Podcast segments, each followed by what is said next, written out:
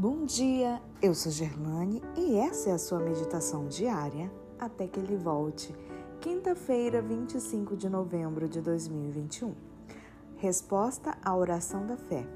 Verso de hoje, Tiago 5, 15, 16. E a oração da fé salvará o enfermo, e o Senhor o levantará. Orai uns pelos outros, para serdes curados. Muito pode, por sua eficácia, a súplica do justo. Na Nicarágua, um médico cubano foi ao hospital adventista para operar uma pessoa. Antes do início da cirurgia, uma das enfermeiras perguntou ao médico: Doutor, o senhor não vai fazer uma oração antes de começar? Enfermeira, respondeu o médico, eu já fiz muitas vezes essa cirurgia. Posso fazê-la sozinho, não preciso de Deus. A cirurgia foi iniciada. De repente, o anestesista chamou a atenção do médico para a pressão, que começava a cair. Aquele médico se empenhou ao máximo para salvar a vida do paciente.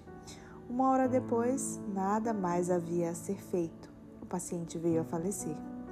O médico tirou as luvas, jogou-as em cima do corpo e disse à enfermeira: Enfermeira, se o seu Deus pode fazer alguma coisa, então que ele comece a trabalhar e saiu da sala a fim de dar a notícia para a família.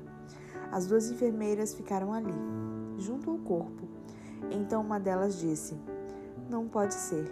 Deus não pode ser zombado dessa maneira. As enfermeiras se ajoelharam dentro da sala de cirurgia e oraram, dizendo: Senhor, agora é a tua vez. É o momento da tua intervenção. Levantaram-se e mediram a pressão do paciente: zero. Ajoelharam-se de novo e oraram com mais fervor ainda, suplicando: Senhor, é a tua hora, mostra o teu poder.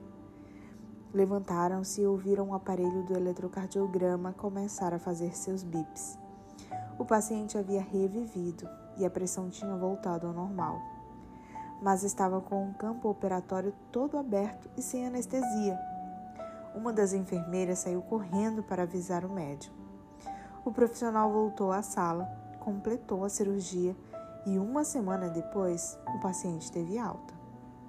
Aqui está um exemplo eloquente do poder da oração intercessória, feita com fervor. Esta é uma condição essencial. A oração deve ser feita com fé.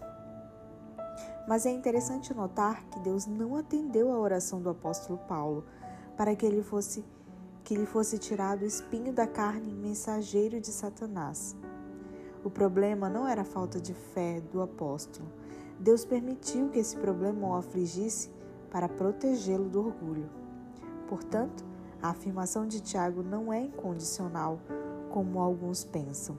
Ela deve ser entendida assim: e a oração da fé salvará o enfermo, se Deus achar que isso é o melhor para ele.